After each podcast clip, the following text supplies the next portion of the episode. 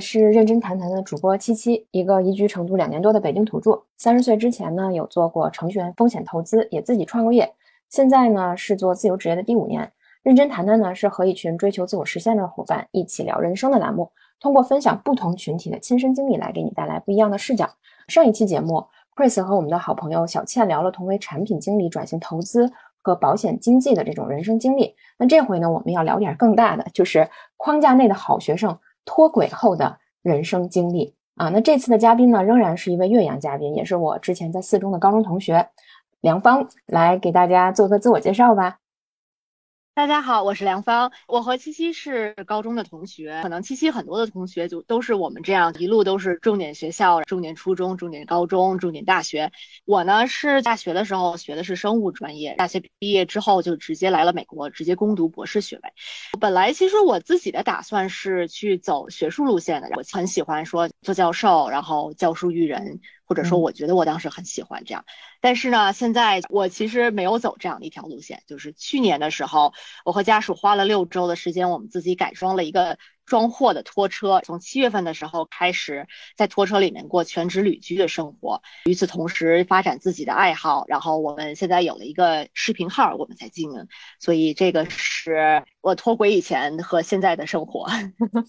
对，因为我刚才之前跟那个梁芳有说，我们先介绍一下之前的生活和现在的一个角色，其实还是有蛮大的一个反差的啊。那包括说梁芳是这个名字一听。就是后来我跟他也聊过，他其实是出身医学世家，包括说博士期间读的也一直是生物医学，那跟现在还是有蛮大的反差。包括我自己，那我其实最早是从这个上海读书，本科毕业之后的话，最早是在腾讯是做程序员的，然后后面有转型做风险投资，那现在呢，其实也是做这个没有底薪的自由职业的第五年。而且作为一个北京土著，我已经移居到成都两年半了，所以我们两个其实都是一个漂泊在外的北京人儿，对。然后呢，也和我是这样，我们之前的或者是说别人眼中我们应该的社会角色，其实是还挺不一样的。所以呢，其实我们的第一个问题就是，到底是因为什么导致你脱离了框架？你都经历些什么？对，就是我其实我博士期间做的特别的顺，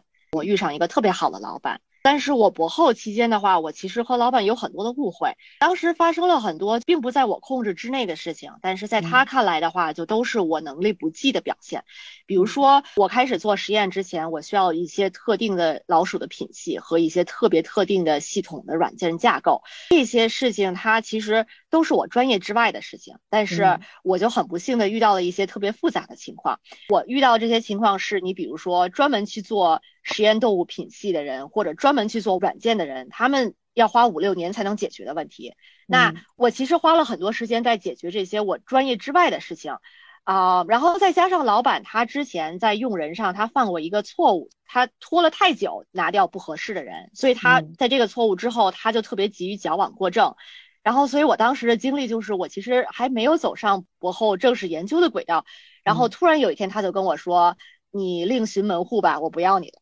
那当时我在读博期间，我其实从来没有想过做学术之外的职业，我也没有任何去准备去啊做面试啊，做一些训练呀，做一些人际啊这样的一些事，我什么准备都没有。而且当时因为刚刚从学校出来嘛，也是第一次经历说啊。发生了什么？我要被开除？从心理到呃呃应对，就打我一个特别措手不及。当时我以为这样很大的打击了，但是当时啊，我正好也还在申请美国的绿卡。我当时其实是有工作权利的，博后做不了，我去找药企试试看。药企他有很多的 HR，他们只知道签证，他不知道这个工作证是什么东西。所以他当时我去找工作，每次就是啊，你这个情况我去问一下啊，然后就没有然后了。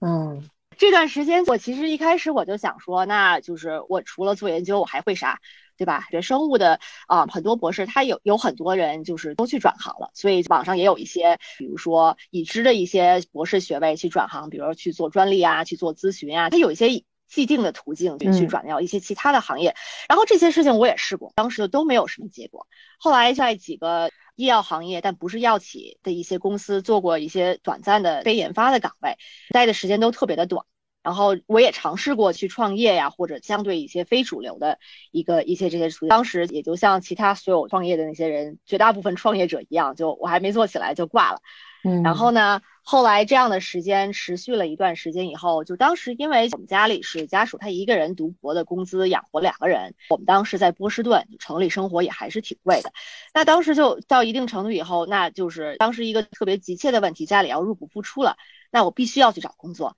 那药企也找不上，所以我当时什么中餐馆啊、零售啊、家教啊，什么各种可能我都去联系过。能赚钱后来当时就对能赚钱就行，就当时真的是这样想。后来当时就啊投了很多简历里面，然后有一个做户外用品零售的一个公司，它其实是在美国是最大的一家做户外用品器材零售和带着大家去户外去体验的这么一个连锁店。于是我就成为了一名户外用品店的店员，然后我在这家店里做了。啊，四年多，快要五年的样子。其实这段时间是一个就对我整个人生经历一个特别重要的转折。事后回头看的话，就是说，其实我店里的话，我们就是其他做店员的同事，有很多很多的高成就者。那你比如说，店里有哈佛法学院毕业的律师，有三五个美国顶尖大学的理工科博士，还有人他之前是肯尼迪夫人和肯尼迪女儿的健身私教，就高成就者一大把一大把。然后还有很多，就是我们户外圈所谓的三冠王。美国它三条南北向纵穿全国的步道，每一条步道的话，因为它要翻山越岭，基本上一口气走下来的话，一条步道大概要五六个月的时间。然后我有很多很多的同事，他们用双脚和业余时间纵穿了美国三次，就是这样的一些人。对，然后当时其实我觉得一个让我特别开眼界的事情，一个是我们有很多很多的高成就者，还有很多这种真正去热爱户外的这些人。但是我当时就在店里，我就感觉不管是什么样的经历，就这块每个人他都绽放着一种生命的气息和一种充足感。然后就是这段经历的话，我发现两个事情，第一是我不需要过框架内的生活，我也可以养活自己。嗯，然后第二点是就是。我自己作为一个个体的价值和我的职业是可以脱离，是可以相互独立的。其实当时来看的话是找不着工作了，我非得做什么都可以。嗯，但是现在想来，我觉得这个经历成就了我现在走向全职旅居这样的一条道路的一个，我觉得是一个非常重要的一个转折点。明白啊，我觉得其实这段经历我第一次听的时候也是。啊！大呼震撼，感觉我会没想到。就虽然说我后来回去搜了一下那个 R E I，对吧？Ray 就是这个这个品牌，然后发现其实小红书上还蛮出名的，还是在国内其实也是蛮知名的一个品牌。但是真的是说去了解到，嗯，在店里面真正在工作的是些什么样的人，听到这些故事的时候，我还是觉得挺有意思的。然后，嗯，我也说一下我这边。我其实怎么说脱离框架这个事情，嗯，虽然说我最早是做程序员嘛，啊，从技术也是转过几次行，但我觉得仍然还是属于那种传统职场。就虽然说可能做投资啊或者商务，他都不需要怎么坐班，还是看结果的。但是呢，你的工作内容还有你的工作结果这些评价，其实不是由你自己来控制的。而且，嗯嗯，那个时候其实我还是不太理解自由职业的。虽然我有很多这样的朋友，比如说什么吉他老师啊，或者是一些插画师啊等等的，但是我在近距离看到的他们的状态的时候，其实我是会觉得有点替他们捏一把汗的那种感觉。就是你怎么忍受这种没有底薪的工作，就吃了这顿就还要想着下一顿饭的这种问题？其实那个时候的我是很不理解的。就我第一次，你如果说脱离框架的话，就逃出去创业什么这些不说。是在三十岁那年，就是当时我创业失败，我是回到了北京。当时家里也有一套房，有继承的问题，所以我就从深圳回到北京帮忙去打官司嘛。然后因为这个东西会涉及到老一辈的很多恩怨，相关的案件就有十多起，所以那个时候所有做律师的一些朋友，包括四中的有一个同学，也是跟我深聊了以后，都是劝我放弃，就这个事情就把它认了就好了。但那个时候怎么说呢？我家人其实还是挺伤心的。我看到他那种状态，精神状态，其实我觉得就已经从有点要抑郁了那种状态。然后我自己也不甘心就这么认了，所以我当时花了很多的时间，其实三十岁那年都在花在这个官司上。那期间，其实我就已经接触到现在在做的保险经纪了。我也认可保险这个东西的作用，也清楚经济模式，就这种可以代理多家保险公司的模式，其实是在国内。还是有非常大的一个发展空间的，但那个时候刚好是在我三十岁这个转折点，我对于完全脱离传统的职场去做一份没有底薪的自由职业，还是销售性的工作，我其实是有很多的顾虑的啊。我家里人其实就更不同意了，你上的都是这么好的学校，最开始还在腾讯，你最后去卖保险，他很不能理解。所以说那个时候我除了要打官司，还要去在北京重新去找工作。然后那个期间其实经历了很多失败的面试啊，就因为很多就是我做过很多事情，我又做过技术，又做过项目，又做过商务，然后又做过投资，所以很多 HR 会觉得我的履历太粘品了。你嗯，一条不是很有规划的那种，就感觉什么都做过，但是呢，也没有一条特别明晰的主线。但其实我那个时候，我心里就在想，我说我就一个人适合做什么工作？难道是一开始就可以规划出来的吗？很多人其实他适合什么，不适合什么，他只有做了才知道。就是别人告诉他，或者是我从别人那里听到什么，这些东西其实都不算数。你只有真正体验过了以后，你才知道。你自己是谁？你有什么样的价值和优势？后面在我真正拿到了一个稳定的 offer 的时候，我那个时候就突然不知道怎么回事，可能顿悟了吧。其实除了说公司想从我这边希望我能够是一个什么样的角色来匹配他们这边的职位之外，我对于工作其实也会有一个长期的诉求，因为我就是到了三十岁这个年龄，我不希望说我接下来的工作只是说戴上一个面具去扮演好我在这个公司的角色。来去获取我想要的收入也好，或者是什么的，我更希望我做的这件事情是我充分认可，而且他也能够给到我想要的这种工作方式。所以我那个时候就完全就是跳出了这个框架，我在想我到底想要什么样的工作，我就列出了几条，包括说我不想通勤，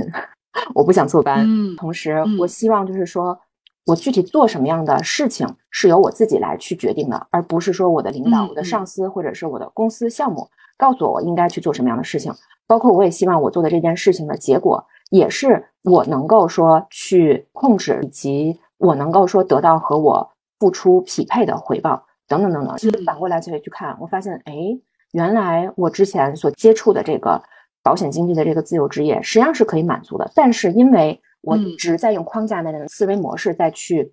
思考，可能我就会觉得，呃，没有底薪啊，或者说。没有办法给我一个安全感，或者是说，可能在外人看来，这不是一份特别体面的工作，然后可能和我的当时的这些历往的经历、履历、学历不一致，所以我就不甘心只做这件事情。但我后来反过来一想，我发现越是一个需求比较旺盛，但是从业者普遍的素质不高的领域，它其实越需要一些高素质的人来去给到人们这些他能够他真正需要的、能够匹配他需求的一些。顾问式的这种服务，所以我就反过来拿我自己的履历和背景也好，去做了一个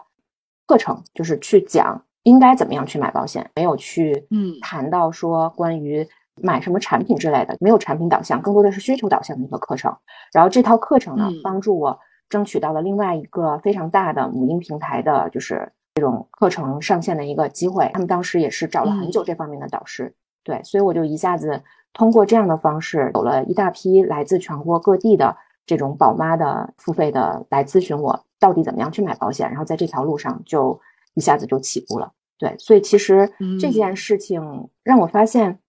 就像刚才梁芳所说的，你在这个框架内的时候，你会觉得只有这一条路可以走。一旦说你停下来了，旁边的人都在跑的时候，你其实就会觉得非常害怕。然后你虽然你不知道为什么我走在了这里。但是呢，你也不敢说可能走一条其他的路线，因为在前方可能就是完全是漆黑的，就是没有人走过的路。然后那这里面就可能会有很多惊吓，然后但也可能会有一些惊喜。但总而言之的话，其实是，嗯，没有人能够告诉你前面都是些什么的。所以我觉得这个是我们两个就是在脱离了框架以后各自的一个经历。其实我这边还有一个问题，就是说。嗯，你人生有没有经历过一个最低谷？就它让你失去了什么，又得到了什么？就我觉得刚才你说的那个也是你自己的低谷，但是，嗯，如果说回想起来，它是你的人生的最低谷吗？嗯。是吧？我觉得至少到我现在来看的话，在我现在还在继续的生命之内，我觉得从这个角度看的话，当时啊，确实是感觉是一个最低谷的时候，因为当时还处于在框架内的思维，所以当时就觉得说，哎呀，被老板开了，这个是天塌下来了，怎么办呢？对吧？再加上自己自己又没有一个说。一个准备说，那你比如说像我知道有很多人，他读博的时候，他发现说自己不想做科研了，那他可能从博士生二年级他就开始去做这些就参加一些竞赛呀，比如说那个咨询的那些竞赛呀，或者说去搭建自己的人脉，啊，他有四五年、五六年的时间去去做一个积累。那我当时就没有这样的一个。另外还是就就是一个是觉得被开除了这个事情天塌下来了，没有工作的话就没有钱了。那这个生活也塌了，而且再加上当时绿卡办的特别费劲。现在回过头来看的话，之所以这段经历是一个低谷，一个方面是确实确实就是各种都是受挫的事情，然后另外一个方面就是我觉得自己的认知和能力。啊，也有限。在这种情况下的话，对于这个低谷的认知是会被放大的，成指数的这样去放大的。所以我觉得现在来看的话，我还是会认为这段时间是是非常大的一个低谷。然后要说失去了什么呢？我觉得我现在既然走上了这么一条完全自由职业的这么一条路的话，那我觉得我肯定失去了成为白领的职业发展道路，以及作为一个白领他曾能够积攒的人脉和资源。啊，但是我我知道我是一个特别。注重自我感的一个人，嗯，所以这段经历，我觉得其实他给了我一个真正成为我自己的机会，嗯，有的人他可能不是很。介意说我就做一个数字也没有关系，我做一个集体中的一个一份子没有关系，但是我就受不了说被当做任何泛指性的这种替代品，就是特别渴望说对自己想做什么需要做什么的一种掌控，而不是说我像你刚才所说戴上一个面具做一个这样群。所以我其实当时很长时间没有意识到我在试图从低谷里爬出来，但是我觉得确实得到了一个啊能够成为我自己的机会。对，我觉得就当你。发现你没有什么可失去的时候，你就会发现，其实你唯一能够依靠的就是你自己，而且你这个时候就会看到自己的一些价值和力量。但是，嗯，可能这个社会的很多观念不是这样去去讲的，就有的时候可能就会在这种低谷的 情况下继续施加很多压力，有些人可能扛不住这个事情，他就崩溃了。所以今天分享的这个故事呢，就是分享我们两个人。低谷，包括说脱离框架的这个过程，也是希望给到更多的一些听众，特别是一些可能现在也处在人生低谷的一些朋友，给到你们一些力量吧。即便说可能你觉得现在好像是在一个已经一直在失去，也感觉自己没有价值的一个状态，但是你也许你换一个角度来看，它可能就是一个让你重新去面对自己的内心，而不是说。只是在意周围人的对你的看法的这么一个角色下吧，啊，你可能能够得到一些新的一些启示，或者是说你其实不怕失去了什么的话，你这个时候其实你的能量是最大的，因为人的求生意志还是 蛮强大的。你脱离了这个框架，你仍然是可以活下去的。对。所以对是这样，有的时候确实，我觉得框架限制你的想象力，有的时候，但是就是说啊，当你处在一个特别极端的情况下的话，就所谓的不破不立嘛，其实就是就像你所说的，就是这个时候，其实你的能量是最大的。是的，就是，嗯，我其实回想起来，我自己的最低谷应该也是发生在打官司的那一年，北京嘛，在北三十岁那年的夏天，当时我姐夫跟我两个人就跑各种那种。公检法的机构去找证据啊，找证人啊什么的。我当时，我我的朋友其实真的很懂这方面的，他们都是说这个事情你就不要浪费钱了，就不要再去请律师了。但是我还是想的是说，就是找一位律师吧。我就自以为准备的很充分。这二审开庭嘛，开庭之后，我发现我当时找的那个所谓主任的那个律师，就对他自己写的这个诉状都不熟，就更不要说我们的那些，我当时那十二起官司，就是那种。就几千页的那些诉状，我觉得他根本可能就没有看过，他基本上就是听到我跟他说了些什么，可能自己总结了一些东西吧。然后我们当时找的那个证人也翻供了，把责任推得一干二净。我当时坐在那里，我脑子就一片空白。就本来说，其实之前的开庭是我自己的，我我那是唯一一次找的律师。然后后来结束之后，就是二审结束的时候，就所有人都走了，就我一个人坐在那里面，就我的眼泪就是一直一直。不停的就控制不住往下滴的这种，我就低着头在那里默默的，就是就坐在那里面嘛。就是我那个时候心里就想的，就是就他很恨自己，你知道吧？就是你为什么你都做到这里了，然后你为什么最后你还选择相信就是其他人？你还不如自己上，对吧？然后那个时候其实就感觉就是。真的是不能依靠任何人，你能依靠的其实就只有你自己。我就在那里坐着，就一边难受一边坐着。那个法官就跟他的书记员小声说了一下，让我第二天早上起来过来拿什么东西。我后来就来了嘛，其实他没有什么东西要给我，他就是跟我聊了俩小时，就聊这个官司背后的事情，包括说聊他为什么跟我去说这些有的没的多余的一些事情。他说他就觉得，包括说看我之前开庭的时候，因为。之前其实主要是我自己来去做陈述什么这些的嘛，逻辑什么都挺清晰的，感觉应该工作各方面的话，职场上面的能力应该也是蛮强的。而且觉得我现在如果说是嗯放弃了工作，全职的再去做这件事情的话，他觉得很可惜啊。他觉得你很年轻，其实有大把的光阴和更多的一些机会，以及说这件事情虽然你是为了家人来去做的，但是说白了，你把时间去耗在这里面，就你再坚持个五年十年，有可能。有翻案的一些机会，但是你这些时间也过了。但是你家人真正想要看到的是什么呢？其实并不是说，就是这一套房子，就是的这个钱。我相信他们肯定不是说是为了这个来的，可能也是争口气，对吧？啊，但是怎么样你才能够说真的让他们觉得就是这个生活有希望呢？其实就是你自己过得好。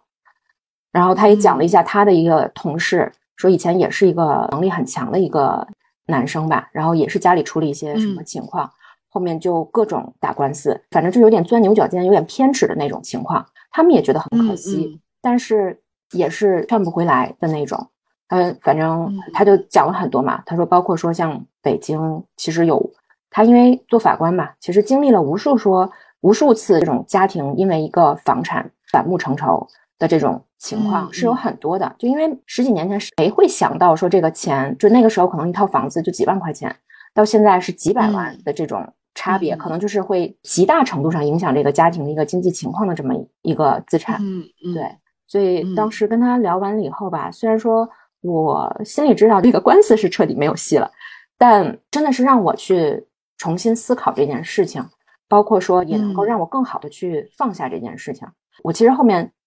他虽然说建议我放弃，我还是没有放弃。我还是后来花了一些时间去上诉到高法呀，等等，然后继续去收集信息。但是我的心态已经变了，我其实并不在乎结果是什么，我在乎的只是说，我要把我现在能够去做的事情，我尽力不留遗憾的去做。但是尽人事听天命，结果不是我能够控制的啊。但是我还是会不留任何期待的去做我可以做以及能够去做的事情啊。在同时期间呢，我那个时候在。做了我的那套保险课，因为我会想的是说，虽然说我这边还要再尽我接下来的一些责任，但是我也需要去把我未来的这个人生事业方面能够走上正轨。所以那个时候我就想，我的优势到底是什么？我如何能够在保险这个领域去脱颖而出？我那个时候去做了那套课程。对，所以其实我觉得这个官司，如果说可能在外人看来的话，从结果来看它是失败的啊，包括说你可能花了一年的时间，然后最后其实。就是一套几百万的房子，最后可能就是损失掉了啊。但是反过来去看的话，我会发现它真的是让我从这个过程当中，一方面看到了自己的一些价值和能力。因为这个过程当中，其实有很多这种公检法的机构的一些很多陌生人，其实会给到一些善意，包括说他们也会说，嗯，觉得你很不一样，然后也是会给出一些分外的一些帮忙的一些事情。所以我会觉得其实。人有的时候在低谷的时候，其实他真的是很需要，哪怕说是陌生人，就可能搭把手啊，就其实他可能自己都没有意识到这些东西对你的意义会有多么重大。所以，当我后面从这个状态中起来的时候，我也会希望说自己的一些经历或者这些这些从谷底爬出来的这些故事吧，能够去鼓励到那些现在还在经历低谷的一些朋友。嗯，对，所以我觉得这个其实是让我发现。人有的时候会把低谷可能当做自己最大的挫折，但是我觉得这个挫折本身，一方面能够让你去看清楚什么对你来说是最重要的事情，然后另外一方面的话，就其实能够帮助你去做减法，你可能就不会再说是在顺境的时候面临很多选择，你会觉得我什么都想要，但是呢，其实你不可能什么都得到，人生必然就是有得必有失的。但你可能在顺境的时候无法意识到这一点，在低谷的时候，你其实就是会有一个很明确的排序，你把什么看的是最重要的，然后以及你到底想过什么样的人生。嗯，是的，对，是这样。我觉得这个其实这个初衷特别好，因为在我自己从低谷走出来的过程中，我觉得社会普遍上对于低谷和挫折谈的很少。所以这样的话，当人处在低谷的时候，他就会有一种错觉，说只有我自己这么差、这么烂，只有我自己过得这么、这么、这么不好，对不对？分享这些故事，包括低谷的收获和怎么从低谷走走出来，其实是特别有意义的，因为就是因为大家都不知道这个事情其实特别正常。是的，大家可能看的更多是结果，就是特别是我觉得很多年轻的朋友，因为现在就互联网越来越发达，大家可能在小红书上就。几分钟就看完一个这个世界名著或者是一部电影，然后呢，也看到了很多这种跟自己有巨大差距的一些人的人生，那可能就会觉得啊，人生就是这个样子。对，嗯，普通人可能想要去打破这种原生家庭或者是说先天的这些条件的这些差距来讲的话，是没有希望的。所以我看到很多很年轻的朋友，他可能要么就过早的去担忧一些社会上的一些问题。要么彻底就可能对于未来要做什么样的事情，就这个事情就是，嗯，就有点失去了希望吧。失去就像我们可能小时候屁都不知道，但是自以为自己很厉害的那种那种天真感。其实我觉得那个东西还是蛮宝贵的。对，因为一个人的对自我的这种信心或者是信念感，其实会影响到他做很多的事情的。嗯，对，是这样。嗯，另外一个点上聊一聊，比如说，嗯，因为我觉得我们其实还算比较幸运。是在北京长大，包括说也上的是很好的学校，嗯，但是展开聊聊的话，可能原生家庭的这个对你有哪些影响？有没有这种，比如说可能，嗯，就比如我从一个好学校毕业了以后的那种迷茫感和这种有点空心的感觉？我其实我是最近也是看到有一些，呃，很多帖子其实是说到这一点的，嗯。对，既然提到这个问题的话，那我就再稍微展开一下。就是我家像刚才七七也说的，我们家是医生世家的背景。我们家其实到我这一代是第四代的高级知识分子。如果从曾代开始算的话，我的曾代啊，其中有二十年代在燕大获得学士学位的人，然后在民国时期担任中学校长的人，以及还有一个是他本人是一九零五年生，但是他不裹脚。会算数、会写字，还有自己的工作的汉族女性，就是这样的一个曾代。然后呢，到祖代的话，我们家有两个北大的硕士，一个大学教授，还有一个中科院的研究员。然后有人精通五门外语，然后另外有人精通三门外语。然后对，这每个都是一座山。对呀，然后也是压力山大，就是压力山大。然后到附带的时候，因为祖代就已经是硕士了嘛，那附带的话，我们家出了四个博士，还有一个继续做大学教授。另外一点，像我们家里跟我关系比较近的家里人的话，有四个医生，除此之外还有四个护士啊、医药代表啊，就都是在医疗行业的人。所以就啊，像刚才七七也提到，我名字的良方其实是这个来源。然后在这种家庭环境下，其实基本上学医或者说做研究是唯一一条正确的道路。家人虽然从来没有跟我说过说你不学医就怎样怎样，但是你其实天天你是能感到这种期待的。就是说这个我当时本科的时候选择生物专业，有一部分也是因为就是这个是家里的期待。我觉得我只有去做这样一件事情，才能让他们觉得我不负众望啊，没有给家里丢脸呀什么这些个事儿。所以像我一开始开始决定旅居的时候，我其实是被家里人骂了一顿的。然后。我家里人他们的想法就是说，他说你你辛辛苦苦花了那么多功夫取得了博士学位，你不去药企，你脑子是进水了吗？对吧？呃，但是其实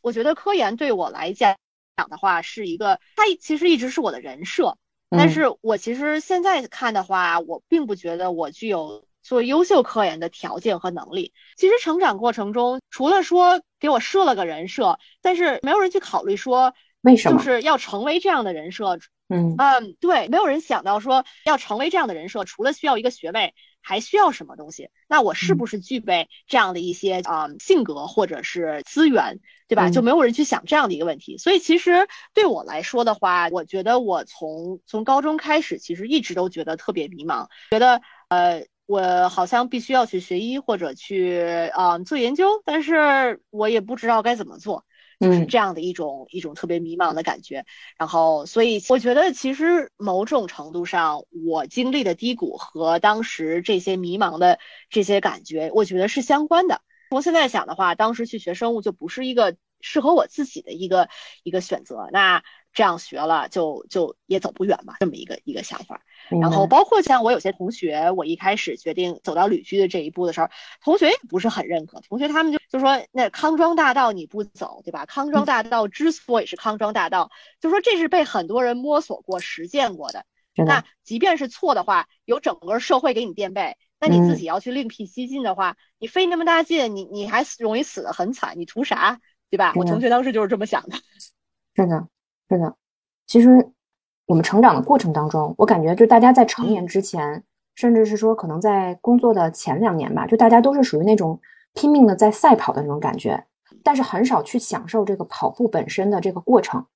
只不过就是因为大家都在跑。所以你不敢停，那你就害怕停下来会被后面的人踩死。很多人可能现在还在跑，跑到了可能到自己三十多岁的时候，有的时候可能会想一下：哎，我为什么是做了 现在的这件事情？然后以及为什么结婚生子，然后可能去做现在的这么一个角色？其实很多人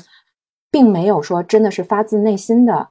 嗯，去做他现在的一些选择，只不过就是说被社会。或者是被周围的人推着在往前走。我们其实今天分享这种脱轨的经历，其实就是可能因为一些外界的元素，或者是因为一些自己的一些经历，不得不停下来了。然后可能或者走上了一条岔路，然后你才发现，其实大家在跑的这条路不是唯一的一条路，这个其实是一片草原。是的，这条路也只不过是草原上面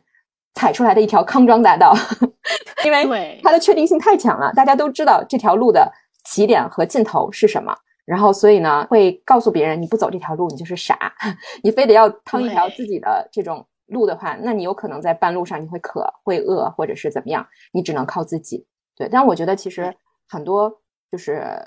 父母啊也好，我觉得原生家庭其实你说那种没有办法给到你支持的，呃，或者是说给了你太强的这种目标和框架的这种家庭，其实多少都会去限制住孩子的一个。就是这个成长，但是我觉得它并不是一个人成长的唯一的后天的一个因素啊。父母只是说在你成年之前会从他的认知，然后给到你一些判断和方向。但我觉得很多父母其实是低估了孩子的这种适应性和成长性的，就是他会想的是说，我走过这条路，我希望你少走弯路，我希望你少受罪，所以你走这条路就好了啊，你不要再去自己去硬碰硬，或者是鸡蛋撞石头什么的。但其实我觉得低估了这种孩子的这种这种适应性的话，最大的问题就是，其实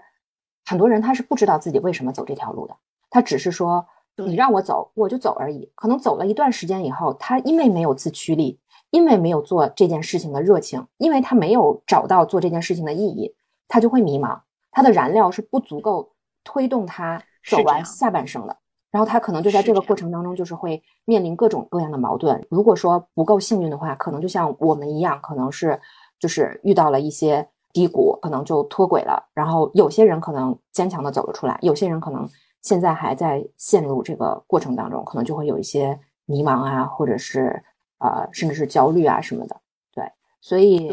所以我觉得其实这一点是，嗯，我前阵也是看到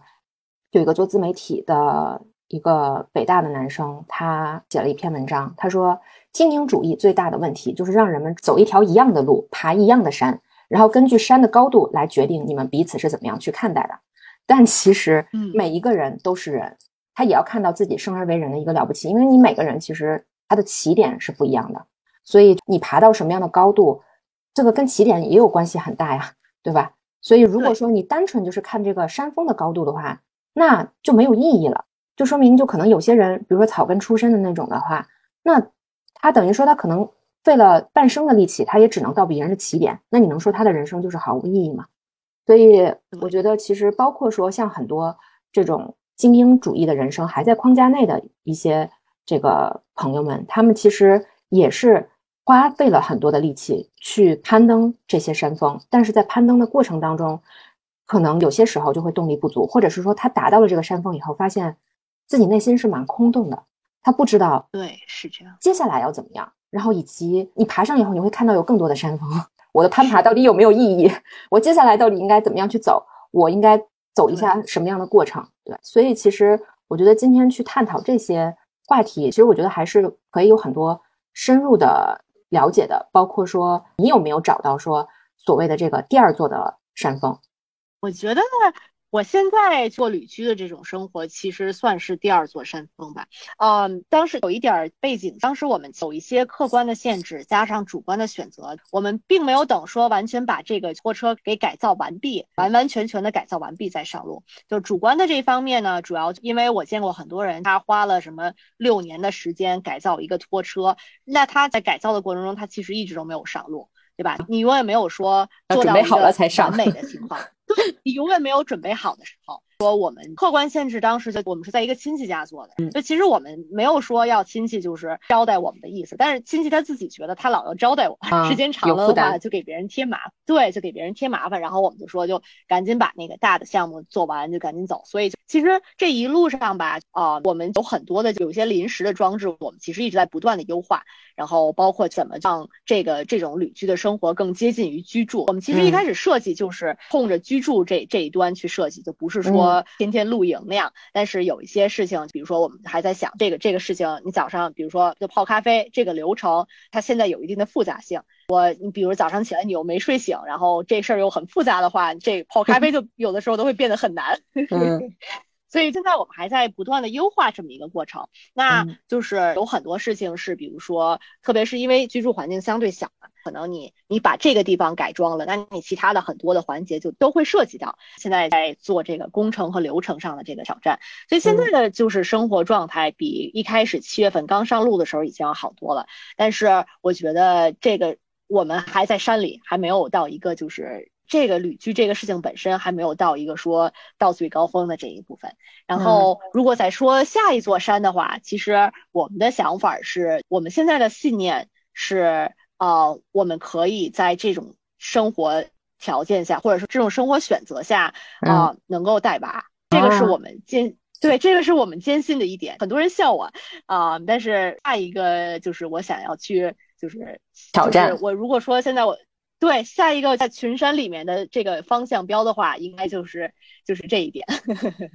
对，这个其实上次我们聊的时候也是给了我很大的启发，因为原先我会觉得生孩子会是一个很大的挑战，包括说甚至会整个改变你这个人的未来的人生，也会牺牲和付出很多东西。但那天梁芳跟我聊的时候，就谈到说，其实孩子的成长性。就像我们的父母可能会低估我们的成长性，我们可能有的时候也是低估了孩子的适应性和成长性。就其实你想过什么样的生活，并不是说，呃，必须要在框架内，别人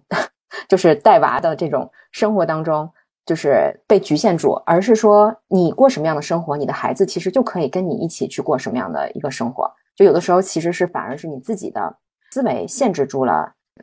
这这件事情。对，当时反正给我的启发还是蛮大的。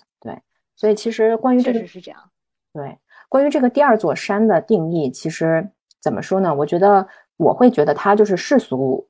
意义上的这种成功之外的一个维度。也就是所谓的人生的意义，我并不觉得第二座山我一定要攀爬到在可能某一个领域，比如说我热爱的领域啊，或者是我有天赋的领域，我取得多么高的一个成就，因为那个其实还是属于第一座山的事情，它还是这种世俗意义上面的一个成功。所以其实包括说我自己在做了保险经纪之后，因为收入上面其实也有很大的一个提升，再加上我的物欲其实并不高。也不会很向往这种很奢侈的生活，所以基本上在第二年我就实现这种财务上的基本的自由了。嗯，所以这几年其实大概自由职业的第四年，也就是去年的时候，我是有一段时间是迷茫的。一方面呢，我感觉我自己已经进入了一个舒适圈的状态，可能也没有太多的一个。成长和变化，再加上我从北京搬到成都以后，可能生活过于安逸，长了二十斤。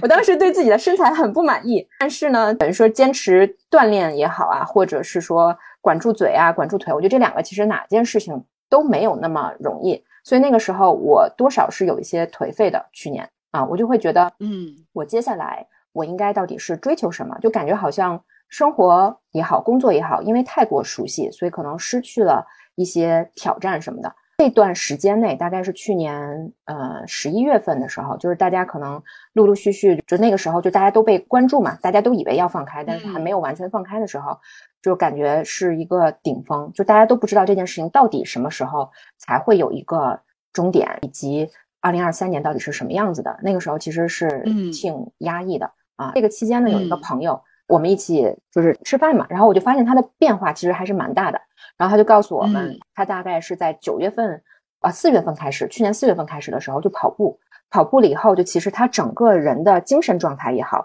还有身材体态，就其实都是有很大的明显的一个变化。当时一下子嗯其实给了我很大的冲击、啊，因为我对象经常也是在鼓励我去跑步，因为他是一个已经健身了六七年的人，所以我会觉得我跟他是不同的物种。你是自律的人，跟我不是一个类型的人，所以你做什么，你说这件事情好，因为你是追求这种 自虐也好，或者是什么的，嗯和我是不一样的。我不想让自己去受罪的那种感觉，所以他其实安利了我很多年，我都不会说去想要去踏出这一步。但是当我看到一个可能嗯也没有什么运动基础的人，通过做这件事情发生了很大的改变的时候，我当时一下子那种激情就被点燃了，我就会嗯发现，其实我希望我的四十岁的时候也是这样一个，就是保持一个良好的 figure。很 fit 的那种状态，精神也很好，嗯同时身体的状况也很好。因为我觉得我去年的很大一部分的低落，其实就是因为精神，包括说身体的状态不是很好，所以会导致嗯自己可能想工作的时候没有那么强的动力，然后以及就是说可能呃稍微运动或者是做一些什么事情的话，你的体力是不能支撑的。就我觉得人到中年多少是会有这些问题的，所以再加上我又没有什么运动的习惯，所以从那个时候开始，我大概是就阳康之后，后面就是到呃今年三月份，我还跑了个半马，也跑下来了。嗯，好我当厉害，对我当时厉害，我当时真的是就是会觉得，哎，原来我也可以去发生一些改变。就像我这种，嗯，中年跑渣，然后也没有什么十年都没有什么运动习惯的一个人，也可以就是养成一个自己很享受的运动习惯。就是因为在从他给我安利跑步的时候，他讲了一个很重要的点，就是跑步就不是图速度的啊，更多的是其实你是要控制你的心率。但是每一个人的基础，他的体能是不一样的。比如说，有些人嗯可能他跑呃这种三分钟的配速，就可能跑嗯五分钟的配速，他的心率都没有很高，因为他的体能很好。但是有些初学者，可能他快走，他的心率就已经是一百五、一百六了。所以每个人的基础是不一样的啊。然后你在跑步的时候，最重要的点不是说速度有多快，而是说去在保持你的这个心率可能控制在一百三、一百四左右的时候，这个时候其实你是最享受、最 enjoy 的，然后你内啡肽也可以分泌，以及你在这个过程当中其实是一个很好的燃脂区间。你其实是跑完了以后，你的燃脂的效果会更好，以及你就是真的是通过这件事情可以去实现，包括说减肥也好，或者什么这些呃这些呃你可能本来就是想通过运动实现的一些目标，但重要的点就是你要控制这个过程。所以我觉得其实对这个事情对我的启示也非常的大。我会发现原先我可能还是会多多少少的有一些目的导向的，我会觉得嗯我是比如说为了减肥才去运动，才去改善我的饮嗯食习惯。经过去年那一年，我会发现原来真正重要的不是说目的本身，因为我之前也试过，就比如说通过跟别人打赌的方式，很短的时间内瘦下来五斤十斤这样的样子，但是我很快就嗯 就达到了以后又怎样呢？对吧？你恢复了之前的饮食习惯又是一样，所以我觉得其实人生，嗯，所谓的第二座山峰，我现在认为就是过好每一天，就是找到是这样，找到你人生的意义。其实每个人多少对于自己理想的自己自我还是有一个方向和大体的追求的。但我觉得重要的不是说你成为了那个是样子以后会怎么样，比如说我赚到了多少钱，或者是我我嗯变瘦了，或者是怎么样，而是说你是怎么走到那一步的。其实就是把你人生的一些本能的一些坏习惯去替换成一些好的习惯。比如说我原先可能会觉得跑步多浪费时间呀、你跑一个步你要嗯花一个多小时的时间，最后还呼哧带喘的之类的。但是我嗯现在会发现，我其实在户外跑步的时候很享受那个过程，因为我们楼下其实就是一条嗯河，哪怕说我状态不好的时候，我去跑完步，我都会觉得心旷神怡。以及这段时间，其实你放下了手机，其实你如果不出去跑步，这一个小时你很有可能也就是看看手机，或者是说刷刷短视频，就那样过去了。但是你对你接触了自然，然后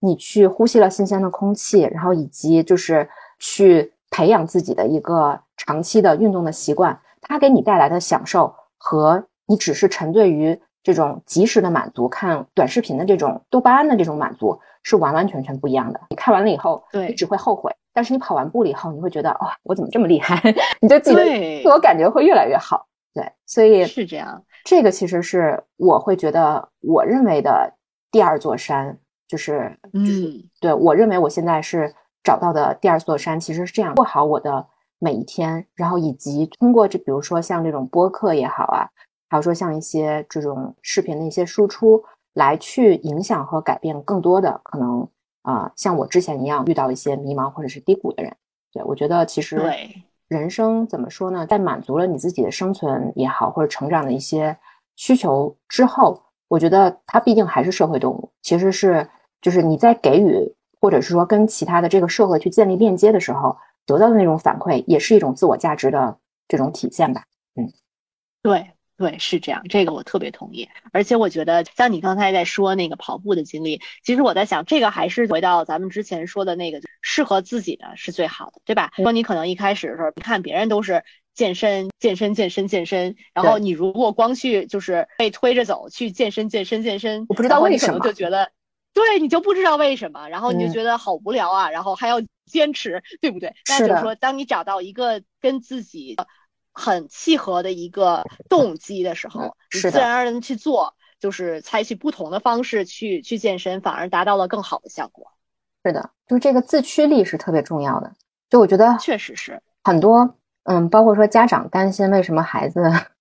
不愿意学习或者不愿意做作业，我觉得嗯关键点不是在于孩子本身，可能是说他就是没有找到那个自驱力。我觉得更多的是自发的这种学习的这种可能欲望他没有点燃，但是不代表说他就不想要去学习，或者是不想变成更好的自己。对我觉得有时候其实是需要给孩子一些机会，然后包括说耐心，还有一些最重要的就是信任。嗯，你要相信他也是可以，对，做出对他最好的选择。对，而且像你刚才说这个，我就想起之前看过有一个漫画，他就说那个有一个裁判给猴子、鱼、鸟、大象做评审，然后评审的标准是谁爬树爬得快，对吧？那就是很多人在在就是被习惯于推着走的前提下，他可能他不知道自己其实是一条鱼，如果把它放到水里的话，它可以游得很快。然后他就是在这种社会的标准在框架下，他被敦促着去学爬树，就是去多练习爬树，对吧？就是这样的一个一个故事。对的，包括说像之前所谓的一些像木桶原理啊这些这种理论，它本来是用于管理学的一个理论，强调团队合作，大家要各司所职，互补短板。嗯那说不要说有一个短板，但对于个人来讲的话，你其实你让他面面俱到，实际上是大可不必的 一件事情。是这样的，嗯，可能你在拼命的用自己的短板去跟别人的长板去对比的时候，你得到的只会是有挫折而没有成就感。对，但反过来，你认可到你自己的优势和特长的时候，其实你会得到源源不断的正反馈，然后这个热情会推动你产生更大的一个自驱力，你就愿意在这个领域上面投入更多的时间。我觉得所有的所谓的天才，其实并不是说他天生就能够做得很好，而是说他在找到天赋之后，其实是建立了这种正反馈的机制，他也投入了巨多的时间在这上面，然嗯后从而是让他把这个天分，然后发挥到最大的一个程度，而不是说单纯的就是生下来他就是这么牛。嗯是这样，是这样。然后我们还有最后一个问题，嗯啊、聊到说我们框架外的人生，我觉得我们两个其实有一个共同点，就是对于自由的一个追求。那你觉得自由对你来说到底意味着什么呢？嗯，我觉得自由的话，就是我可以为我自己做什么样的选择负全责。怎么说呢？比如说，作为一个职场人，可能有的时候是你老板需要你做什么，有的时候是你的客户需要你做什么，有有有大部分都不是你自己的选择。啊、所以我觉得自由对我来讲的话是自由的话，我肯定就是说我我可以选择自己做什么，自己不做什么，选择是什么样的后果也是我自己来负责，对吧？是嗯好的后果，是放坏的后果，都是我自己的自己的选择，就是这样的一个一个感觉吧。是的，这个其实跟我前阵在那个成都跟大家团队同团建的时候，其实我讲了一几乎一模一样的话。我觉得很多人其实对于自由一开始，在你没有真的是嗯得到自由的时候，你会觉得自由就是随心所欲。做我任何可以想做的事情，没有人管你，然后不需要通勤，然后以及没有人对你指手画脚，就是你决定做任何事情。但是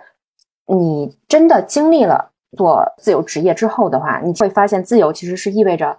不确定性，就是巨大的不确定性。它可能有好的结果，也可能有好不好的结果。那这个选择怎么样去做出，其实是完全由你自己去决定的。你要承担做这个自由的。代价，因为自由的话，你可以走上坡路，你也可以走下坡路。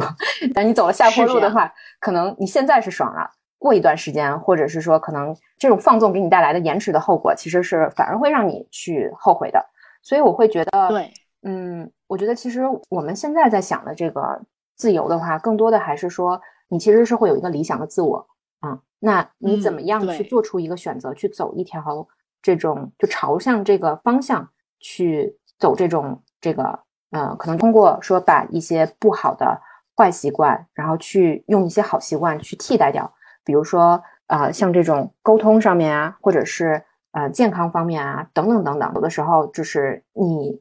用用我们自己精心设计的这些好习惯来去替换掉，可能你出于本能啊的这些坏习惯，你就会发现其实你的人生就是自然而然的会越走越好，因为比如说就像跑步一样。原先我可能觉得跑步是痛苦的，但是当我找到了乐趣也好，或者是说我在享受这个过程之后的话，我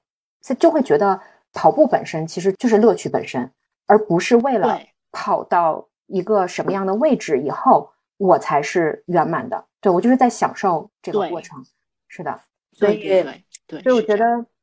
我觉得这件事情本身是其实对我来讲启发是会比较大的，包括说很多。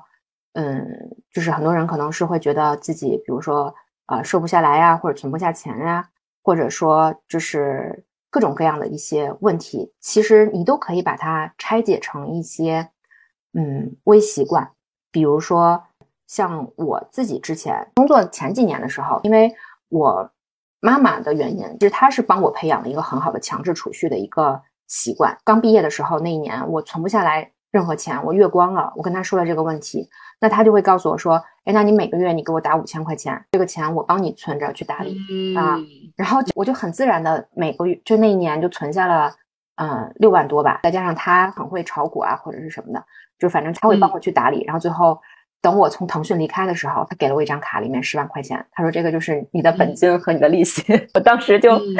就很爽，就会觉得嗯，强制储蓄这件事情就其实给了我这种 fucking money 嘛，就是。你在做你自己不想做的工作的时候，你其实是有底气来去说不，然后以及可能给自己一个其他的选项的这么一个机会的。就因为你不缺钱，你不用为了生存而去说做你可能长期不想做下去的事情，你可以再去尝试一个新的领域。对，所以我觉得其实大家也是一样的。如果说你觉得现在的生活或者是你的现状不是很满意的话，那你不如想一想，你自己想要的生活到底是什么？你不要说把自己这个选择权去交给其他人，交给你的父母，交给你的伴侣，或者是交给你的老板啊、上司。对，把这个选择权拿回来。就人在任何的一个情况下，他都是有选择权的，哪怕说是你在一无所有的人生低谷，你仍然是有选择权，而且你会有强大的这种生存的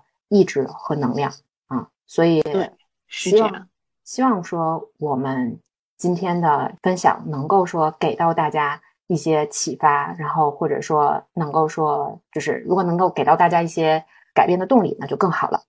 那最后，梁芳有什么想和各位听众去分享或者是说的话吗？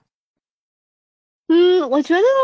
七七已经总结的很好了。我觉得今天的分享其实也是希望对于大家有一些。不见得说一定要马上有一个结果性的收获，但是希望能够给大家一些启发吧。有的时候你可能没有听过其他的故事，你就就不知道说还有其他的可能。我们希望通过这次嗯节目，可以作为一个抛砖引玉，然后就像七七所说的，其实你永远是有选择权的，永远不要觉得你不值得或者得不到你想要的生活。嗯，感谢感谢，那我们这期节目就先到此结束，大家拜拜。大家再见。